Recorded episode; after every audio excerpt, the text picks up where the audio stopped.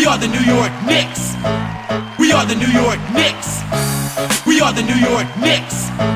We are the New York Knicks. Say go New York, go New York, go.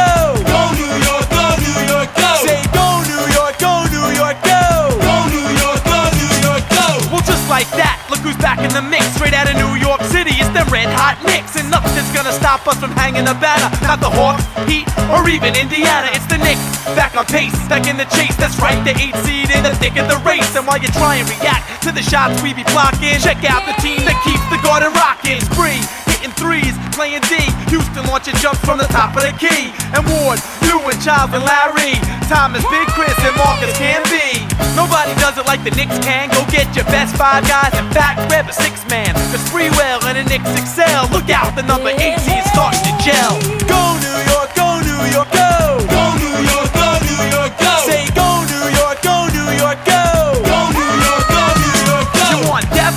With two deep. And Indiana, they're gonna end up with the Hawks and the Heat while the Knicks sweep them with the broom.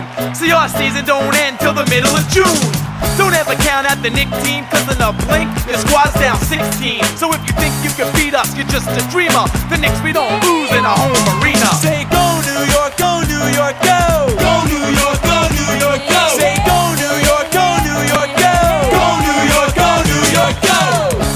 Bienvenidos aquí al primer episodio del podcast Oscar de los Knickerbockers en español. Pero Así bueno, es. Oscar, tú, tú da, tú da- tú da inicio a este primer episodio. No, bueno, pues eh, antes que nada es un, un placer poder compartir la pantalla contigo, como siempre, Rafa, y con, con el buen chino ahí en los controles. Eh, vamos a comenzar con este primer podcast de los Knickerbockers, donde vamos a hablar toda la vamos a tener toda la información del equipo a lo largo de la temporada. Y bueno, ahorita sabemos que la campaña ya va un poco adelantada y las cosas no van nada bien, pero de cualquier forma, aquí vamos a estar para traer toda la información. Así es, bueno, vamos a, iniciar a, contando un poquito de cómo le está yendo a los Knicks esta temporada, ya como bien dices tú, avanzada, con un récord perdedor, desgraciadamente. Eh, los Knickerbockers se encuentran ni siquiera en fase de play de play-in. En este momento en, la- en las clasificaciones de la conferencia este. Eh, tiene, si no mal recuerdo, 26 ganados, 25 ganados, 36 perdidos los Knicks de Nueva York, un equipo que sorprende por la actuación que había hecho la temporada pasada, estando en los primeros 5 lugares, 5-4 lugares en casi todo el torneo. Y esa temporada pues le está costando siquiera acercarse a, a estos play-in. ¿Tú cómo ves este, este, pues esta temporada a los Knicks? Bueno, pues la verdad es que ha sido una temporada complicada.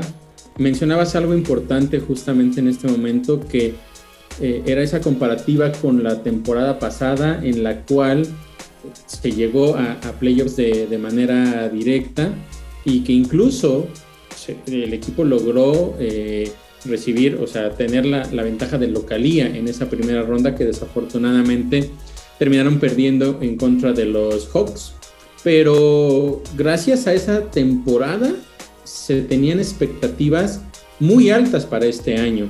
Y si a eso se le agregaba que llegaban jugadores importantes como Kemba Walker, del cual vamos a hablar en un momento, y también eh, Evan Fournier, un jugador que había demostrado en sus temporadas anteriores que podía traer eh, cosas importantes al equipo, se pensaba que en realidad eh, esas eran piezas claves hoy simplemente para dar ese paso adicional, quizá no para poder llegar al campeonato, pero sí para ir avanzando, eh, quizá eh, para llegar a la siguiente ronda, al menos en los playoffs.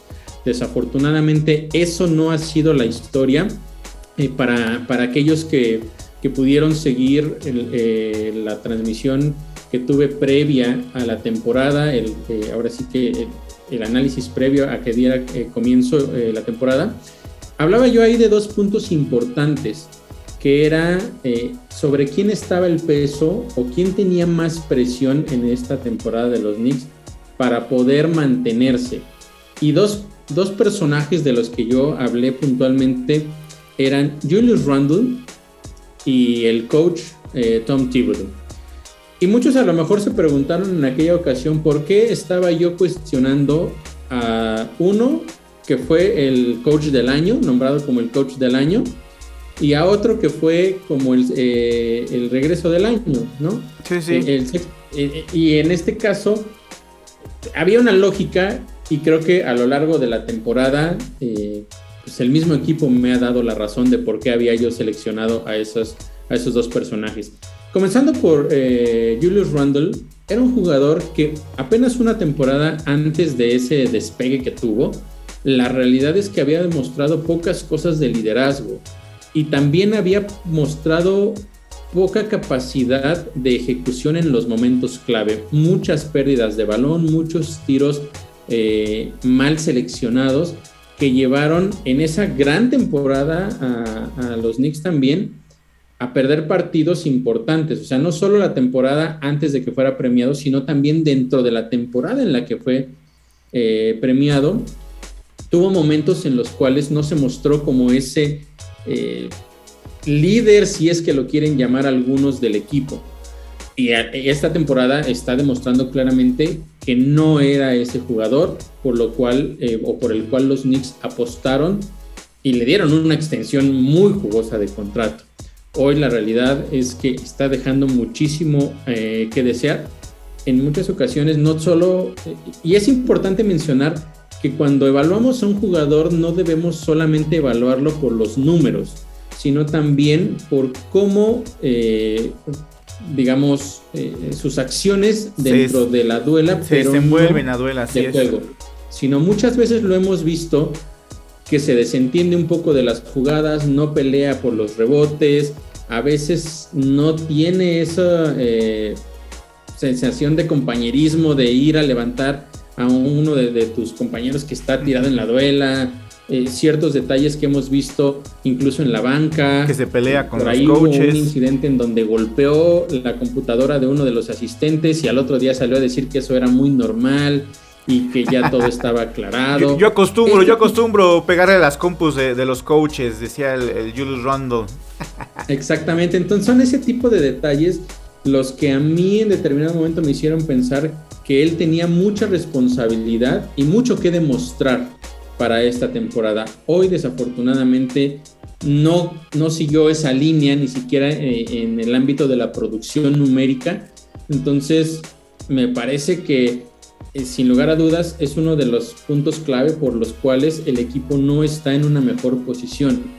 Porque aquí viene el momento de ligar a Tom Thibodeau y la responsabilidad que él tiene. La temporada pasada se, le cuestionó mucho el hecho de que le daba muchos eh, minutos de juego a, a Payton, un jugador que mostraba que no tenía la capacidad para ser el movedor de bola titular del equipo y aún así le dio todas las oportunidades y hasta muchas más de la que realmente me parece que merecía.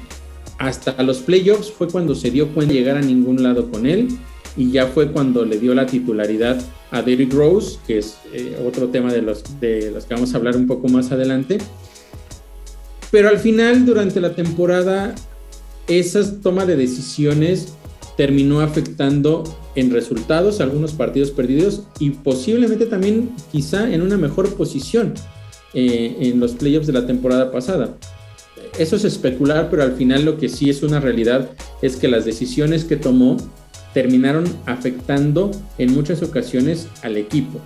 Este año vuelve a hacer lo mismo, pero ahora lo hace con Julius Randle, al cual mantiene durante la mayor cantidad de tiempo posible. Es muy raro ver que aún a pesar de que esté jugando mal, lo, mande a la banca. ahorita, ahorita vamos a, contar, quiero que tú me digas qué, son los puntos buenos de Julius Randle. Yo sé que es un jugador que no, no te agrada mucho, pero quiero que, por, que venga de ti, qué es lo que son los puntos buenos de Julius Randle y cuáles son los puntos malos de, de Julius Randle. Y, ahorita que empezamos a analizar más de la plantilla y sobre el coach, nada más eh, o, otras unas estadísticas aquí para, complementar esto lo que estás diciendo. Eh, en la conferencia estamos en el número 12 y con partidos de nuestra propia conferencia tenemos 14 ganados y 24 perdidos.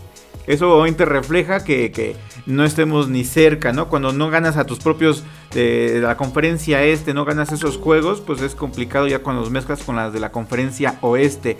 Y tu misma división, estamos en quinto lugar, o sea, el último de la división, eh, con cuatro ganados y ocho perdidos. Tenemos una racha de local de 13 ganados y 19 perdidos, Oscar. De local ni siquiera llegamos al 50%. Y mira, fíjate que de visita no se me hace tan malo, porque a pesar de que es un, récord perdedor de visita, pero son 12 ganados de y 17 perdidos. O sea, no está tan mal de visita tomando en cuenta que es visita, pero si el récord de local fuera positivo, bueno, de otra cosa estuviéramos hablando. Tenemos eh, una racha en los últimos 10 juegos de un ganado y 9 perdidos. Eso habla que eh, no hicieron los cambios eh, a la mitad de temporada que se esperaban. Y aunado a la decisión de Kemba Walker que no va a jugar, aunado a la pues no sé cómo llamarlo, la necedad de, el coach de mantener a Julius Rondle eh, en, eh, dentro de la duela. Y, ya que toqué, tomé eh, el, tema de Julius Rondle, quiero que tú me digas o que menciones o enumeres tres cosas buenas de Julius Rondle que le den su juego para los Knicks. Y bueno, ya de las malas, pues ya tú solito te vas a descoser. Bueno, eh, sí, los números eh, hablan, reflejan claramente la situación de esta temporada, ¿no? Yo creo que el número más importante de todos los que mencionaste es el récord como local.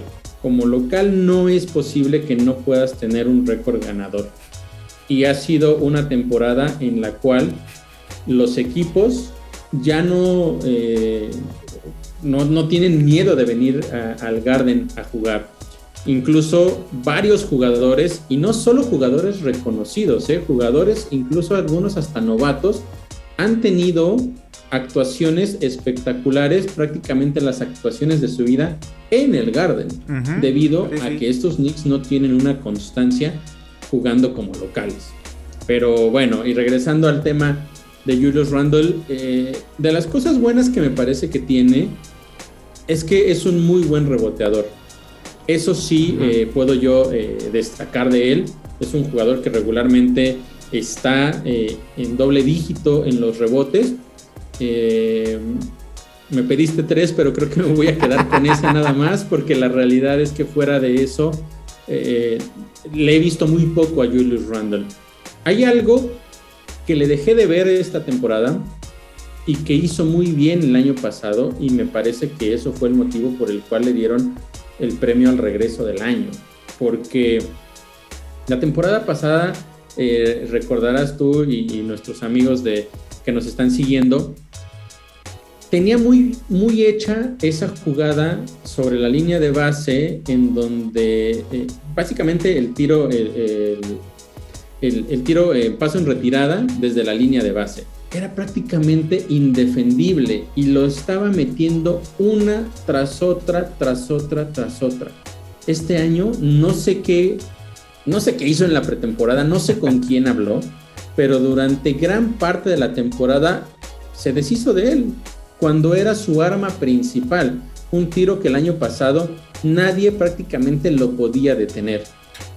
Este año no lo está haciendo se ha eh, tratado de involucrar más en conseguir triples, lo cual me parece que no es tan bueno tomando en cuenta esto que te menciono, porque el porcentaje que tiene de triples es mucho menor al que tenía, por supuesto, en ese tiro desde la línea de base con el, paso en retirada. Si él mantuviera ese, ese disparo, creo que pudiera tener mejores actuaciones.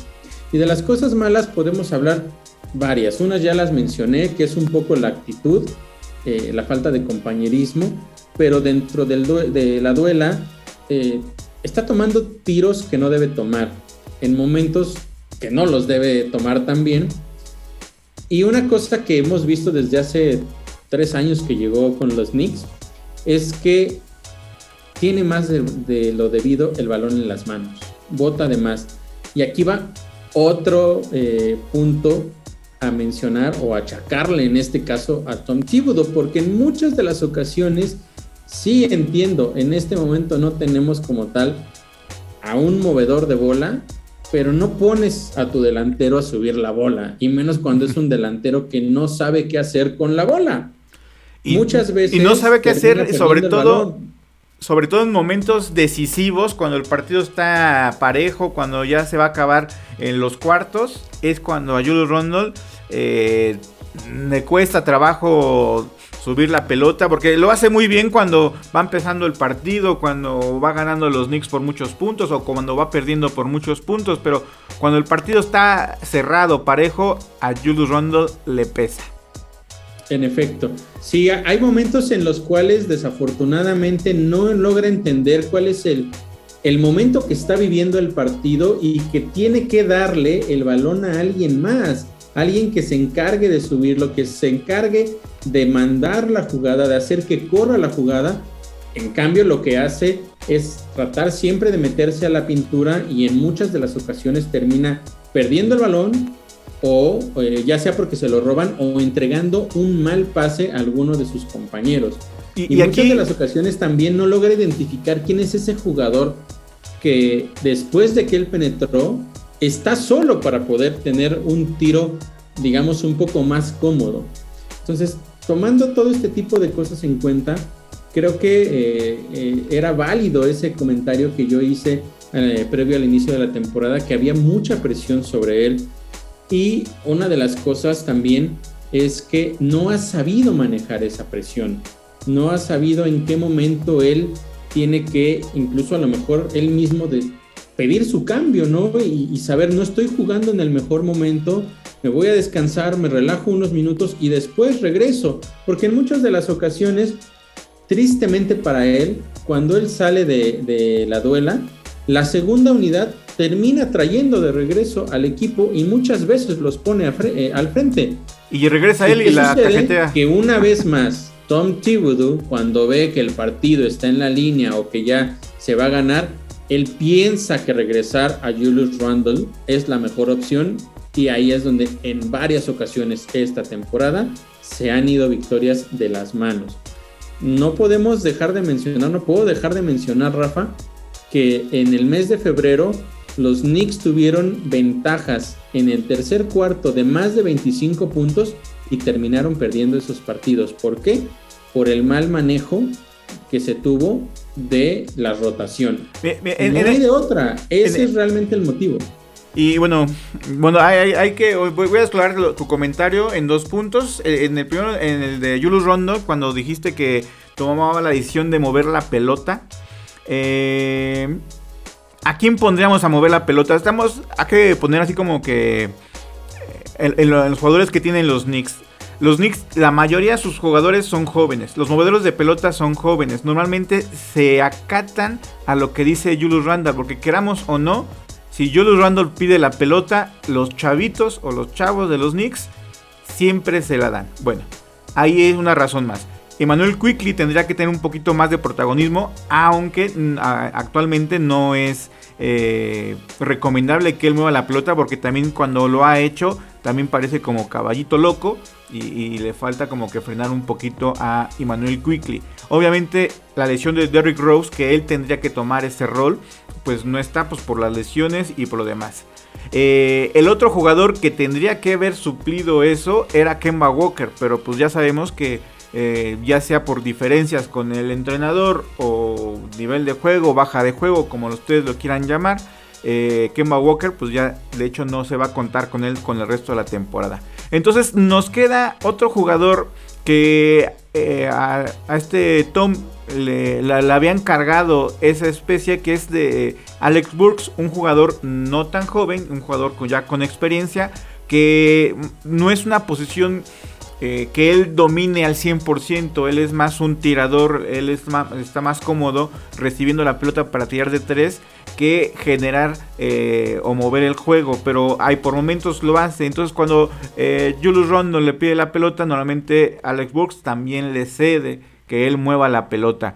Y el otro chico o, nuestro futuro, que podríamos llamarlo así, Arjet Barrett, que él también podría subir la pelota por tomar ese tipo de rol, pero también se encontraba en, ese de que eh, Randall es mayor que él, eh, pues viene como su, de su segunda, tercera temporada, mm, no estaba teniendo tampoco una gran, gran temporada, salvo que en los últimos juegos eh, se ha despachado 46 puntos y ha levantado la mano porque parece ser que ya alguien le dijo, carnal, o eres tú o no es nadie. Y entonces ya toma esos tiros importantes, tiene que tomar esa responsabilidad. Pero bueno, todo esto que te llevo eh, pues finalmente orillan a Julius Randle a subir en ocasiones la pelota, como tú y yo sabemos, mal hecho. Pero si no es él, ¿quién debería tomar esa, ese rol? Eh, eh, aquí volvemos otra vez al manejo de la rotación por parte de Tom Thibodeau. En efecto, él mencionó hace un par de días que con base en las lesiones y todo esto, quien mejor lo había hecho como movedor de balón era eh, Alec Burks, lo cual tú lo acabas de mencionar claramente, no es un movedor de balón, es un jugador al cual eh, hay que darle la bola para que tire de tres. En una que otra ocasión te va a hacer una muy buena colada, pero en realidad eh, él es un tirador. No, no tenemos por qué ponerlo como movedor de balón porque no es su trabajo. Lo de Derrick Rose, pues bueno, desafortunadamente ah, la mayor parte de la temporada ha estado lesionado y eso ha impactado completamente la posición, pero no significa que no haya otros jugadores que puedan tomar ese rol mucho antes de que lo tome Randall. Tenemos, por ejemplo, el caso de Kemba Walker, que aquí eh, vamos a mencionar, vamos a abordar rápidamente ese tema. Kemba Walker llegó como una de las contrataciones más importantes para el equipo esta temporada. Se hablaba de él como uno de los jugadores que iba a consolidar la posición justamente de movedor después de lo que había eh, sucedido la temporada pasada con Elfrid Payton, que ya también lo mencioné. Desafortunadamente me parece que nunca fue del agrado de Tom Thibodeau y en cuanto él vio la posibilidad, lo mandó a la banca. Entonces, ahí viene la primera situación. ¿En qué momento regresa eh, Kemba Walker a la rotación? Cuando se lesiona Derrick Rose, porque se dio cuenta de que no tenía ningún otro jugador que pudiera subir la bola, o por lo menos no tenía ningún otro que él quisiera que subiera la bola. Cuando regresa Kemba Walker, los números explotaron con él. Eh, le, pegaron directamente en el orgullo, tuvo eh, actuaciones realmente sorprendentes en diciembre y enero en febrero le volvió a quitar minutos y una vez más bajó eh, eh, su aporte, pero él tomando en cuenta todo lo que había pasado y previendo que Derrick Rose estaba a punto de regresar de la lesión, toma la decisión de decir, me hago un lado y ya que los Knicks terminen la temporada con alguien más, porque la verdad es que esto no está funcionando. La realidad es que no se sentía cómodo por el trato que se le estaba dando, aún a pesar del cartel que tiene y aún a pesar de lo bien que habló Tom Thibodeau de él o Leon Rose también eh, en, esas circunstancias. Entonces decides deshacerte de tu segundo mejor jugador para subir la bola cuando ni siquiera tienes ya realmente de regreso al primero y no nada más que lo tengas de regreso, sino que regrese en ritmo, porque han sido ya más de dos meses en los cuales o tres meses que Derrick Rose no está jugando, entonces es complicado. Por eso es que eh, mm, creo yo de manera equivocada Tom Thibodeau toma la decisión o declara que Alec Burks, alguien que no es movedor de balón, eh, dice él que es nuestro mejor movedor de balón. Tampoco Emmanuel Quickly es una buena opción, eso es una realidad. Me parece que Emmanuel Quickly tiene que venir de la banca, eso es un hecho. Pero hay dos jugadores ahí que me parece que son bastante importantes y que pueden tomar ese rol. Y ninguno de esos está dentro de los que tú me mencionaste. Los dos son novatos y el primero es Quentin Grimes que lo ha hecho de manera extraordinaria, que se ha convertido Por eso te lo dejé, Oscar, te lo puse así indicando. Y todavía me lo reprochas. Sí, sí, sí, mira, Quentin Grimes es un jugador que ha hecho las cosas bastante bien esta temporada. Se ha mostrado como un gran eh, tirador de tres, de hecho en este momento me parece que es el mejor tirador de tres del equipo pero quizá, eh, mira, no, no me parece que sea el ideal, pero dentro de todo el universo de jugadores que hay ahorita en los Knicks, creo que él, él, sería. Desafortunadamente, hace, hace unos días terminó lesionado y pues, se va a perder por lo menos tres o dos o tres semanas. Todavía no se sabe exactamente cuándo va a poder volver. Pero hay alguien ahí que está en el equipo y no entiendo por qué no está en el de Tom Thibodeau. Y es Miles McBride. Este jugador también novato que lo hizo muy bien eh, en la Summer League, que en la G League la está realmente rompiendo también y no se le da la oportunidad. Es un movedor de bola nato que me parece que es el que necesita en este momento el equipo. No está Rose, no está Kemba, tienes ahí a, este muchacho que lo está haciendo bien, dale la oportunidad, dale esos minutos de juego para que él también vaya creciendo. Yo no veo a futuro a Julius Randle en el equipo, eso es un hecho. Ojalá. Creo yo que incluso se tardaron o se vieron lentos eh, en esta fecha límite de cambios para conseguir algo por Julius Randle. Finalmente no lo hicieron. Pero ahí está él. Creo yo que él sería el jugador al cual tienen que poner los New York Knicks para subir la bola. Y de ahí empiezas otra vez a armar el equipo. Cuando no esté jugando bien Julius Randle, mándalo a la banca. No importa cuántos millones de dólares le diste. Si te está afectando al equipo, pon ahí a Obi Topping. O te doy otra opción también para sustituirlo. Cam Reddish llegó al equipo hace unas semanas y dieron por él una primera selección de draft, aparte de Kevin Knox. Pero si das una primera selección de draft por un jugador, pues lo menos que puedes hacer es ponerlo a jugar. Y es algo que tampoco están haciendo por darle más minutos a Julius Randle. Entonces ahí va creciendo poco a poco esta bolita de, de errores que se han cometido, tanto fuera de la duela como dentro. Entonces creo yo que el equipo podría funcionar de una mejor manera. Es un hecho que no siempre la segunda unidad tiene grandes partidos, ¿no? Pero hemos visto, por ejemplo, grandes encuentros tanto de Quickly como de Topping como de Fournier. Eh, incluso me parece que RJ Barrett cuando sabe que tiene que tomar la responsabilidad y cuando no le dan tanta, eh, quizá puedo decirlo, importancia durante el juego a Julius Randle, es cuando más brilla RJ Barrett. Entonces el equipo, si bien no está para pelear por un campeonato, me parece que sí tiene piezas importantes que pueden hacer que en el futuro haya mejores resultados.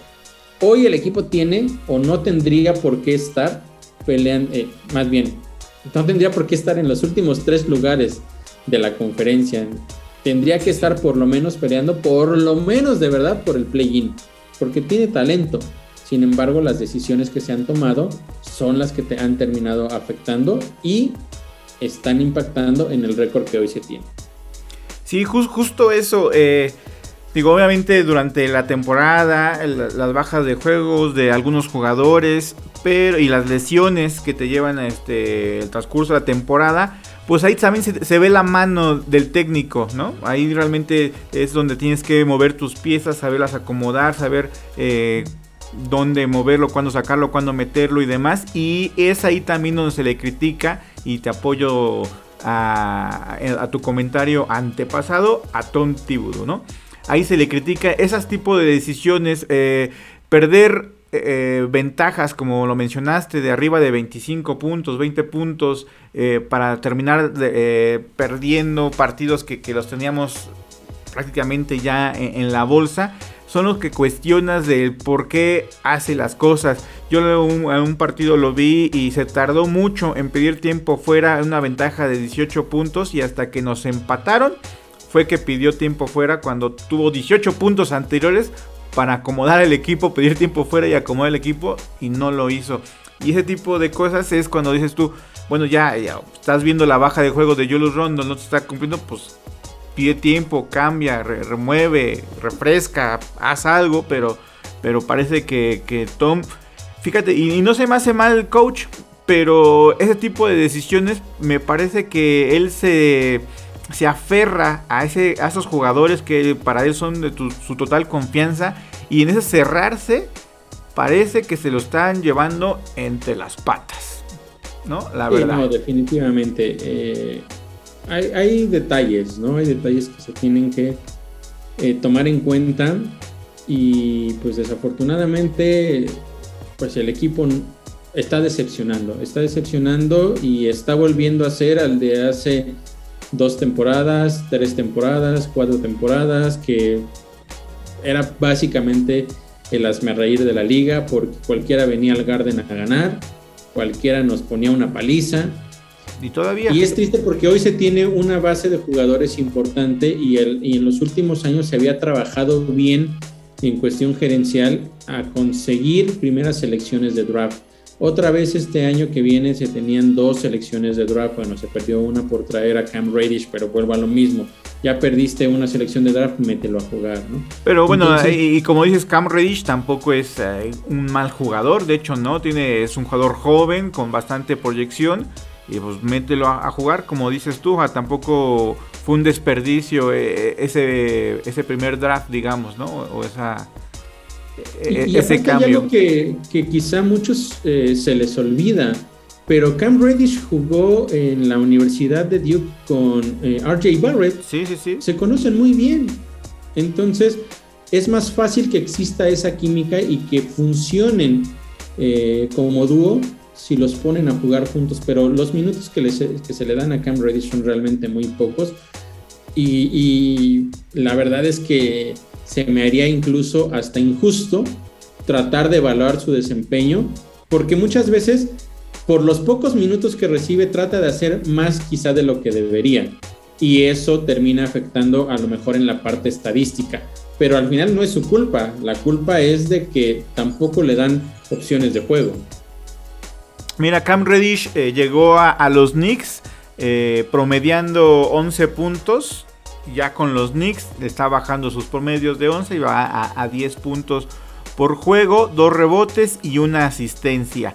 Eh, cuando llegó Cam Reddish le daban nulos o 2 minutos o 3 minutos. Ahora, ahora los últimos 3, 4 juegos ya tiene un poquillo más de minutos. Ya lo dejan jugar entre 15 minutos, 10 minutos. Que eh, yo espero que se gane la confianza de Tom. Y porque no lo, no lo hace mal, este, ahí, de hecho, ahí los Knickerbockers lo tienen en, una jugada donde roba la pelota y, clava el balón. Digo, eh, un jugador con, bases defensivas y que también te puede concretar a la hora de la ofensiva. Como bien dices tú, compañero de Archer Barrett en, en Duke. Y y bueno, y ahí, si digamos que ya hablando de un futuro, porque yo ya no tengo muchas esperanzas para esa temporada, se vaya Julius Rondol. Si se va Julius Rondol, que para mí es un gran jugador, pero que venga de la banca y que no tenga tanta eh, en lo, importancia en los minutos finales, pero con un jugador que venga de la banca, que te aporte sus, sus 10 rebotes, sus 11 rebotes, no se me hace malo pero que no le den tanto balón a la ofensiva, ¿no? Y si te llega a meter sus 19 puntos, pero son bienvenidos, pero eh, eh, que no se las den en, los momentos cruciales, porque ya sabemos que no, no es un jugador que te vaya a liquidar un juego. Eh, pero si se va Julius Rondle, sí siento que nos faltaría poder en los tableros. Porque lo que es una realidad es que Mitchell Robinson por momentos sí se ve muy dominante eh, en las tablas y por momentos desaparece demasiado. También es un jugador que eh, para, mi gusto es como que se lesiona también demasiado. Y ese tipo igual son lesiones cortas, pero pues que no lo tienes una semana y luego ya lo tienes otras dos, tres semanas así, y luego se vuelve a lesionar y no lo tienes otra semana. Y esa inconsistencia en cuestión de lesiones, me parece que Mitchell Robinson no tiene esa regularidad de juego y de hecho promedia menos rebotes que el mismo Julius Randle. Promedia 8 rebotes por juego. Y para un jugador de 2 metros 13 y con su envergadura, tendría que, estar promediando arriba de los 10 rebotes. Eh, otro novato que me ha gustado, Jericho Sims, que cuando ha entrado, digo, en cuestiones defensivas, solamente es un novato, pero que, puede hacer ahí eh, también una buena dupla con poniendo los dos juntos a Mitchell Robinson y a Jericho Simmons. Yo sé que no te va a gustar eso, pero, pero bueno, de 4 y 5 podrían, podrían funcionar, ¿no? A, la vieja unsanza de, las torres gemelas de, ese Tim Duncan y, David Robinson. Obviamente guardando proporciones, porque aquellos eran unos monstruos del básquetbol. Pero bueno, así nos daría un poquito de poder en las tablas que siento que a veces nos comen el mandado ahí con tantos rebotes ofensivos. Sí, Rafa, fíjate que ahora me voy a burlar de ti porque eh, justamente cuando eh, estábamos hablando de, de qué jugadores podrían llegar y qué le hacía falta al equipo, yo te decía, no, Rafa, es que a mí este equipo le hace falta alguien en el poste, alguien que domine. Y tú me decías, no, pero ahí tenemos a Mitchell, ahí tenemos a Noel, ahí tenemos a Gibson. Y sí, ahí está Noel bien en la banca, está lesionado, Gibson está lesionado, Mitchell a cada rato se lesiona y nos quedamos sin un jugador que pueda eh, dominar los rebotes. A mí no me cabe duda que Mitchell Robinson tiene muchísimo talento, pero tú lo dijiste, es muy propenso a lesiones y no tiene el físico para competirle a los mejores postes de la liga. Eso es un hecho. Ya no hablemos tanto de que los domine, por lo menos que les dé un poco de pelea. Y quiero mencionar que, por ejemplo, el domingo pasado en el partido en contra de los Sixers, por supuesto ahí está eh, Joel Embiid, el que lo hizo muy bien, al final terminó expulsado por faltas, pero el que lo hizo muy bien no se achicó, no le tuvo miedo y le peleó de tú a tú fue Jericho Sims un jugador que incluso tú lo ves hoy físicamente y se ve mucho mejor, en mejor eh, condición física que Mitchell Robinson. porque a pesar de que Mitchell le ha metido al gimnasio, eh, la verdad es que Jericho Sims tiene un poco más de presencia en ese aspecto. Hay algo que tiene mucho eh, y que le ayuda mucho a, a Mitch es que es un jugador muy intuitivo y por eso consigue a veces muchas de las de los rebotes porque o tapas. Eh, sabe en qué momento saltar eh, se, anticipa incluso a muchos jugadores pero ya cuando te estamos hablando de que tienes que meter ahí un poquito más el físico para pelear la posición ahí es donde ya no da ahí es donde llega a su límite y es por eso que no ha evolucionado en su juego le falta físico le falta creo yo, eh, a veces incluso tal vez más que físico, ser un poco más agresivo. Como te digo, es intuitivo, sí, tiene explosividad, pero le falta quizá un poco más de agresividad, de ir al contacto desde el primer momento.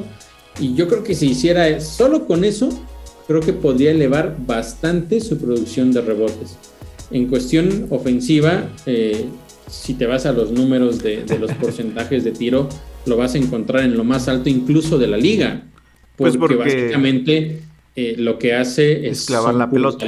¿no? Y, con base en eso, pues es muy raro que falle una, eh, una pero, ¿no? pero digo, su, Su, su, repertorio ofensivo nada más se limita a, clavar la pelota. Aliups, o sea, si no está cerca del aro para clavar la pelota, no cuentes con Mitchell Robinson que te haga una jugada, que te haga un tiro de media distancia, que él mismo pivote, ni siquiera pivote, o sea, sí, sí es un poco nulo Mitchell Robinson a la ofensiva.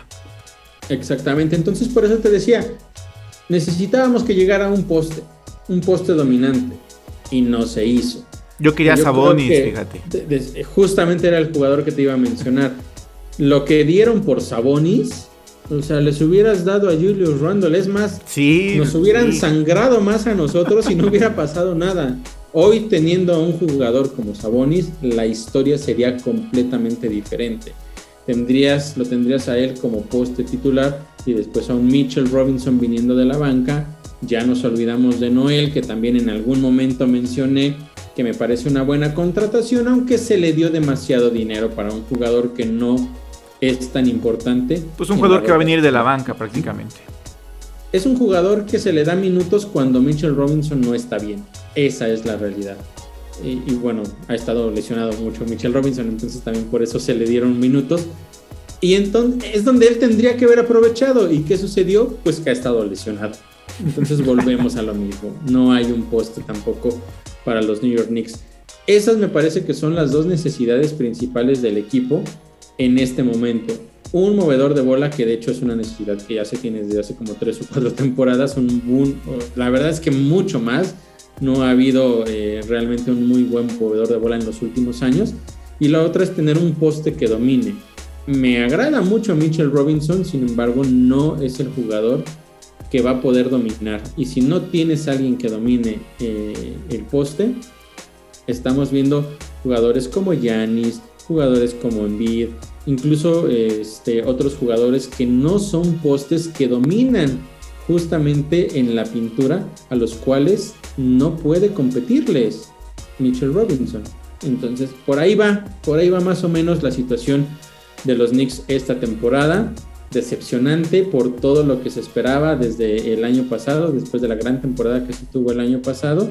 Me parece que no todo es tan malo, pero son pocos los destellos de brillantez que ha habido eh, en esta temporada. Se tiene que seguir trabajando en RJ Barrett, tiene que ser sí o sí la figura de este equipo. Tienen que quitarle la etiqueta que le están poniendo erróneamente a Julius Randle del líder del equipo. No lo es, aunque en ocasiones termine siendo el mejor anotador.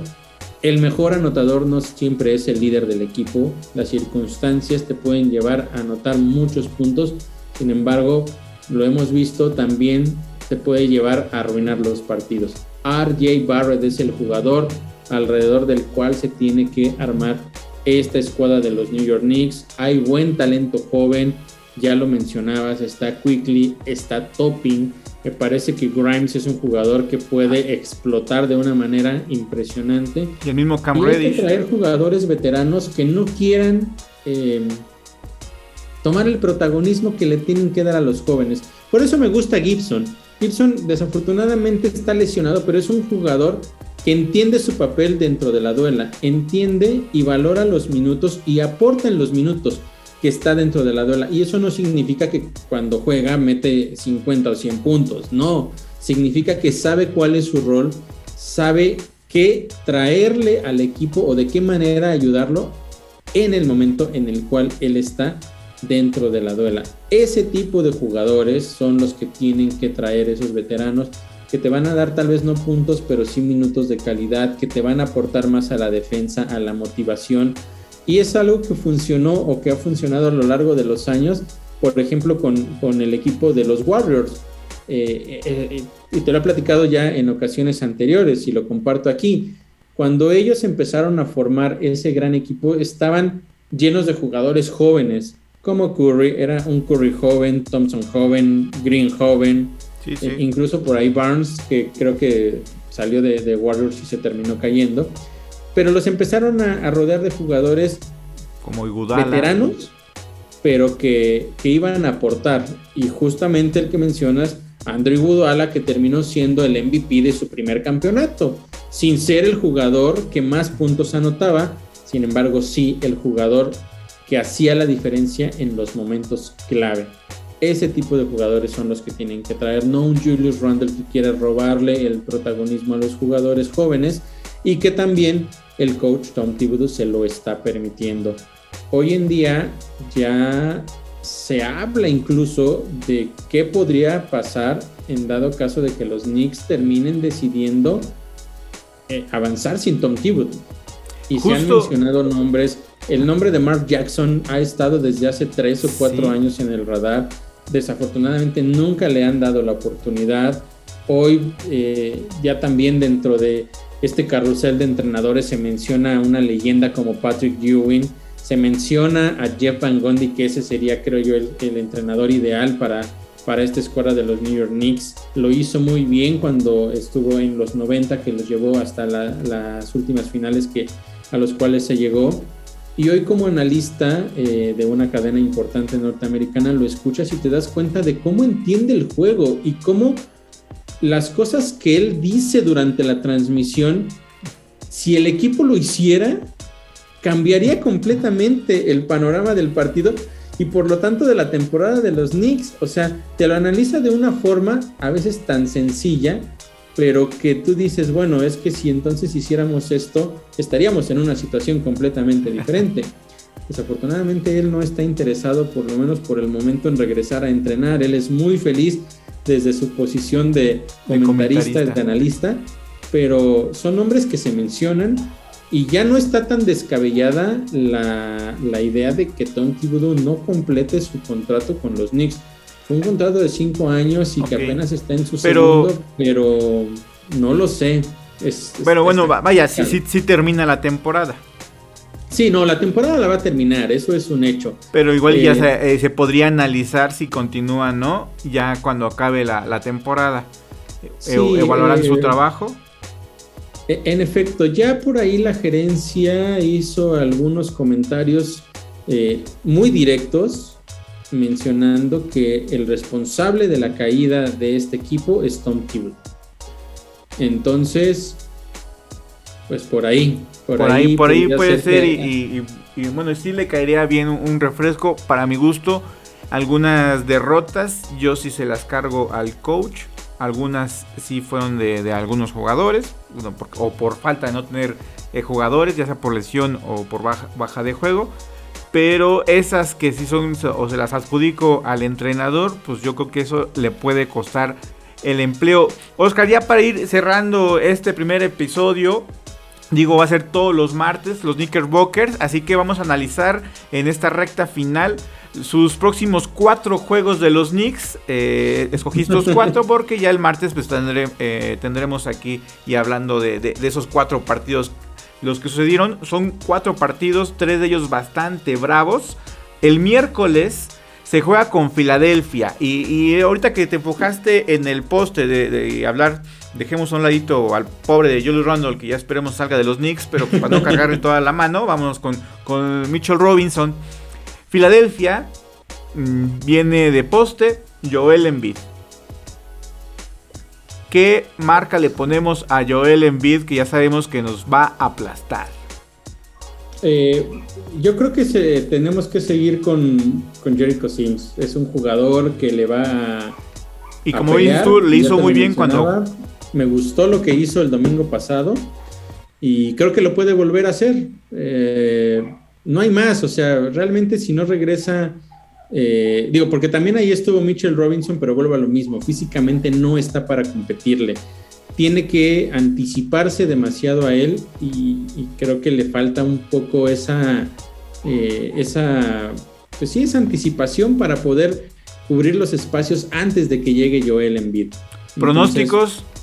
Son, son ellos dos y, y párale de contar. Si tú me dijeras qué haría yo, yo pondría a Julius Randle contra Joel Embiid. Yo sé que no le va a ganar. Pero, que se llene de faltas. Que se llene de faltas. Que, sirvan sus cinco faltas Julius Randle. Exactamente. Pero, y que le pelee físicamente, por lo menos que lo desgaste. Eso es lo que tendría que hacer. Bueno, por lo menos Julius no lo van a hacer porque supuestamente es la figura del equipo y no pueden arriesgarlo.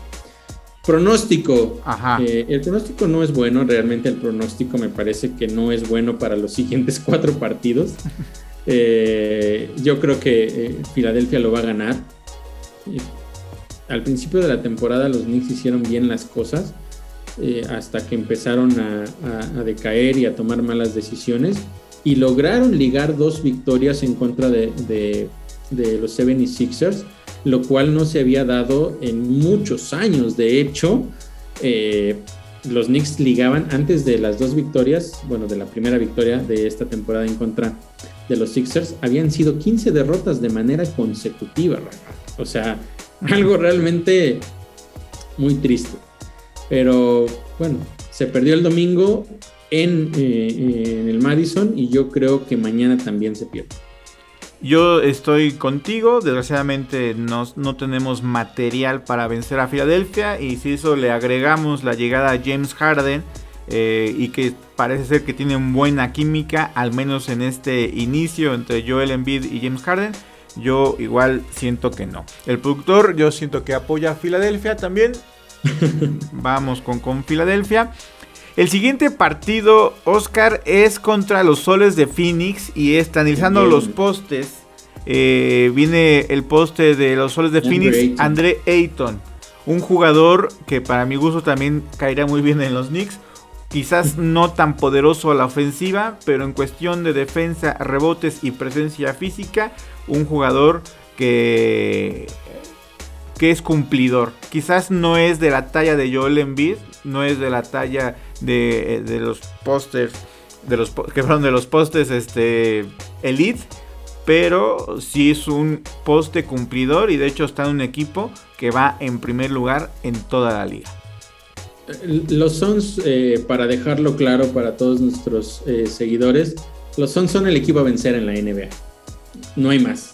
Son un equipazo. Llegaron a la final la temporada pasada y esta temporada lo han hecho de una manera realmente espectacular también. Tienen un equipo muy bien armado.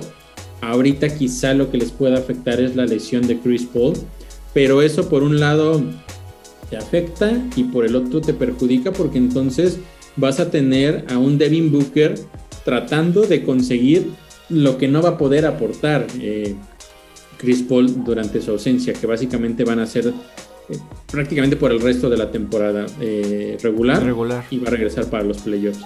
Entonces, aquí la pregunta es, más allá de los postes, creo que a Ayton se le puede competir un poco más, porque no es tan físico como bien lo mencionabas como en Bid, pero siento que sí se le puede competir más. El problema es que yo no veo la manera de que alguien pueda detener a Devin Booker. Si no es porque él salga en una mala noche, la verdad es que el equipo no tiene un jugador que lo pueda defender. Vamos. Eh, por ahí eh, Barrett mencionó en alguna ocasión que él estaba enfocado en mejorar su defensa y que quería ser uno de los, eh, o, en, en, determinado momento ganar el premio al defensivo del año.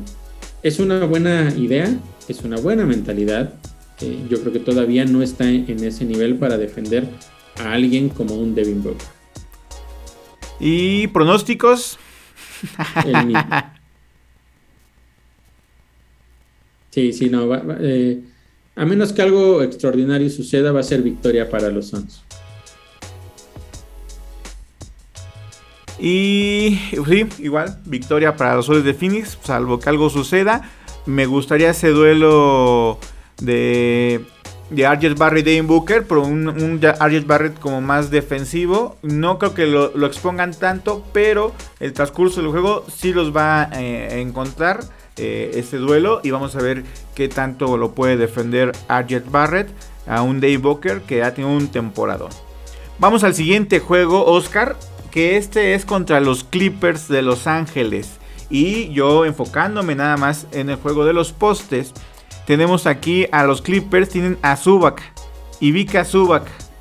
Eh, ¿Se le puede competir a Ivica Zubac? Un jugador quizás un poquito con tiro exterior que, que tanto juego interior, un juego un poquito más de esos postes modernos. Pero. Realmente no es uno de los postes más dominantes. Es un, es un jugador que funciona bien en la rotación de los Clippers. Sin embargo, no es eh, ni cerca la figura ni el, ni el mejor anotador del equipo. Sí es el que más eh, rebotes tiene, pero ni siquiera llega a 10. Eso te habla mucho de, de qué tan, tan importante puede llegar a ser. ¿no? Un poste dominante tiene que estar arriba de 15 rebotes por partido. Mínimo, mínimo. Eh, un, poste promedio tendría que estar alrededor de los 10, él está en 8, entonces tampoco es alguien que pueda, eh, del cual haya que preocuparse.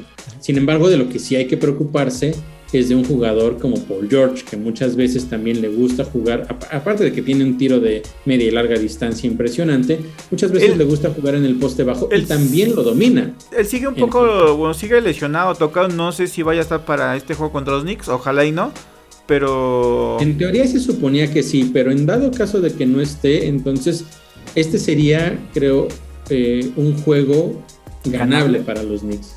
Ganable, digamos. Porque igual también Kawhi Leonard no está, entonces... Pero bueno, mira, te voy a decir una cosa y con esto lo, creo que lo vas a entender este, eh, de una mejor manera. El Thunder está lleno de novatos y se suponía que les teníamos que ganar fácil. Y un novato nos destrozó en el Madison Square Garden. Sí.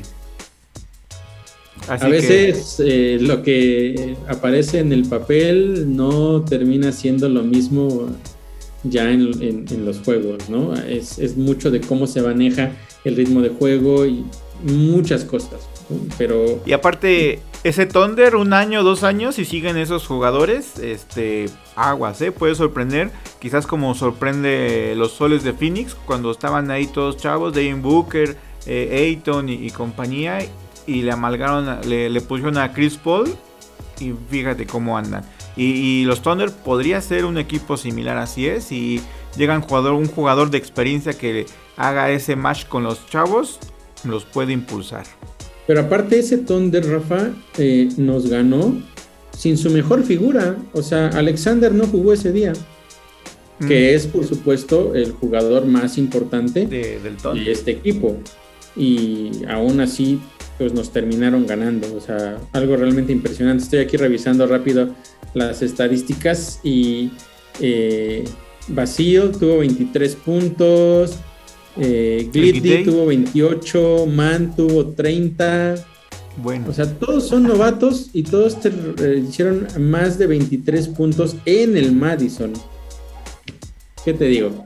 Eh, podría ser un partido ganable para los Knicks. Ahí creo que lo voy a dejar eh, en signo de interrogación. Creo que se puede ganar en contra de, los, de los Clippers. Y vamos al siguiente juego, que este es el lunes. Eh, contra Sacramento Kings. Y en este duelo de postes, que yo lo denomé así, está a el ahora que ya está en Sacramento, Domantas Sabonis. Un jugador que también me hubiera gustado que estuviera en los Knicks. Porque ah, no solamente tiene presencia en los rebotes, sino también a la ofensiva aporta mucho. Sí, eh, hay muchos jugadores eh, eh, que, están actualmente que han sido, o más bien que son hijos de exjugadores de la NBA y pocos jugadores realmente han o igualado o superado quizá lo que hicieron sus padres en algún momento. Y uno de esos jugadores para mí es Sabonis. Él ha llegado quizás sin un nombre tan importante, pero es un jugador dominante, es un jugador sabe hacer de todo, sabe asistir, eh, sabe por supuesto rebotear, tiene buena, eh, buen disparo. Creo que es un jugador muy completo y tiene físico en la pintura. Yendo por ese lado no hay, no hay alguien en el equipo en este momento que le pueda competir a Sabonis. Llegó apenas en el intercambio y entonces se une a un de Aaron Fox, que es un jugadorazo, que tampoco tenemos quien pueda defender a de, Aaron Fox. Y después le agregas a Sabonis, que está promediando, como yo te decía, dentro de los, de los jugadores elites, él promedia más de 13 eh, rebotes por partido.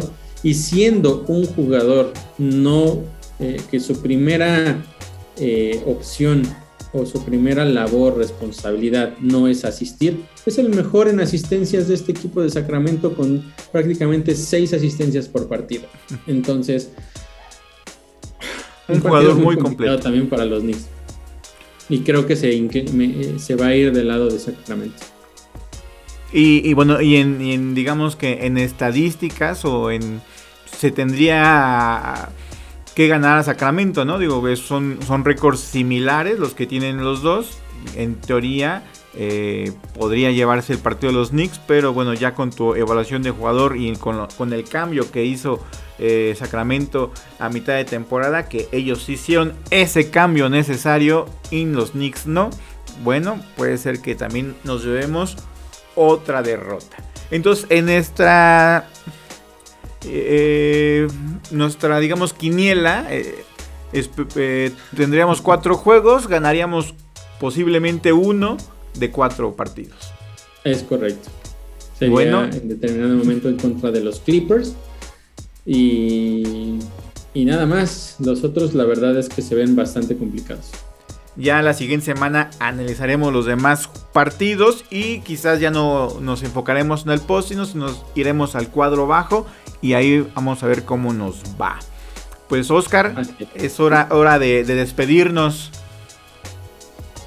Sí, no, pues eh, muchísimas gracias a todos los que nos han acompañado en este primer episodio de los Knickerbockers, el podcast aquí en Radio Land y Secuencia Deportiva junto a Rafa Tinoco y también por supuesto a Daniel Reyes, el buen chino ahí en los controles que siempre ¿Por qué no nos pusiste musiquita hoy, este, todo el programa? Sí, eh, el podcast escucha la musiquita de fondo, solamente que tú en el Zoom no la escuchas, pero en el ah, podcast y en el en vivo está la musiquilla.